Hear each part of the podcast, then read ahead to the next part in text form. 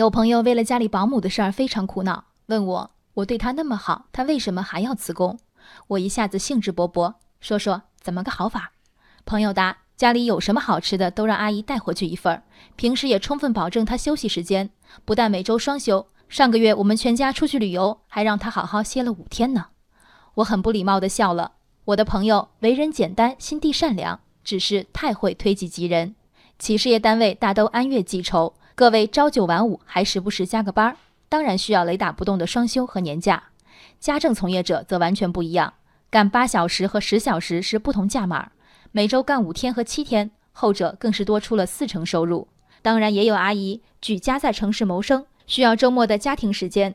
更多的中年壮年女性扔下一家需要料理的老小，独自跑来大城市，难道是图每周双休？人家恨不得一天赚两天的钱，赚够了好回老家。你让阿姨双休，让她连休五天，照发工资了吗？上周末，山东济南的齐先生在送餐平台饿了么下单，一小时后，订单显示外卖已被送到目的地，但齐先生并没有拿到外卖。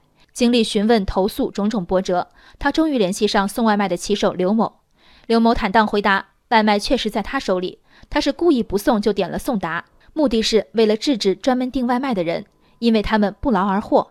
在随后发给齐先生的短信中，骑手还温馨提示：“砖头不长眼，这两天小心砖头哦。”外卖小哥送餐到底是在挣钱糊口，还是在做慈善？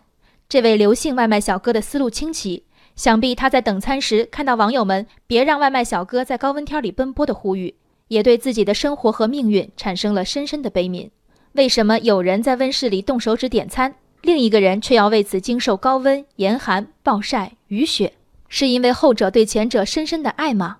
不是因为后者给前者付钱啊！互联网时代的残酷和便利，给予几个小小的送餐应用中，骑手的工作几乎没有职业技能的要求，骑大概是唯一的门槛。许多初到一二线城市的年轻人，都以那辆载着红黄蓝各色外卖箱的小车为通向新世界的交通工具。这份工作来得太容易又太辛苦，只是许多骨子里的少年们压根儿没想明白自己吃的是什么苦。四十度高温下，外卖小哥被禁止进入写字楼内等待，是楼宇物业公司考虑不周。送餐时限即将到来，外卖电瓶车在路上横冲直撞，是送餐平台制度设计的缺陷。这些不是顾客的错。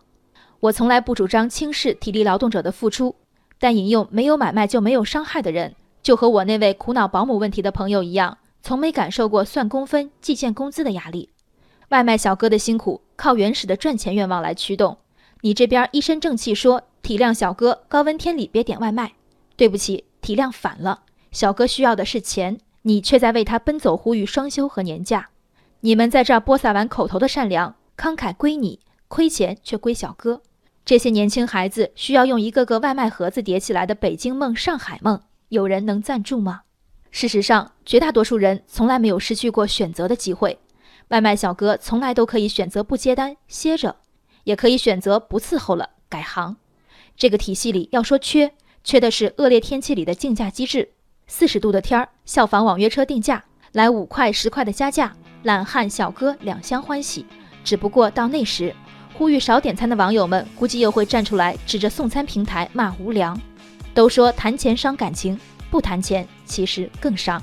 人生海海，见微知著。我是静文，往期静观音频，请下载中国广播 app。或搜索微信公众号“为我含情”。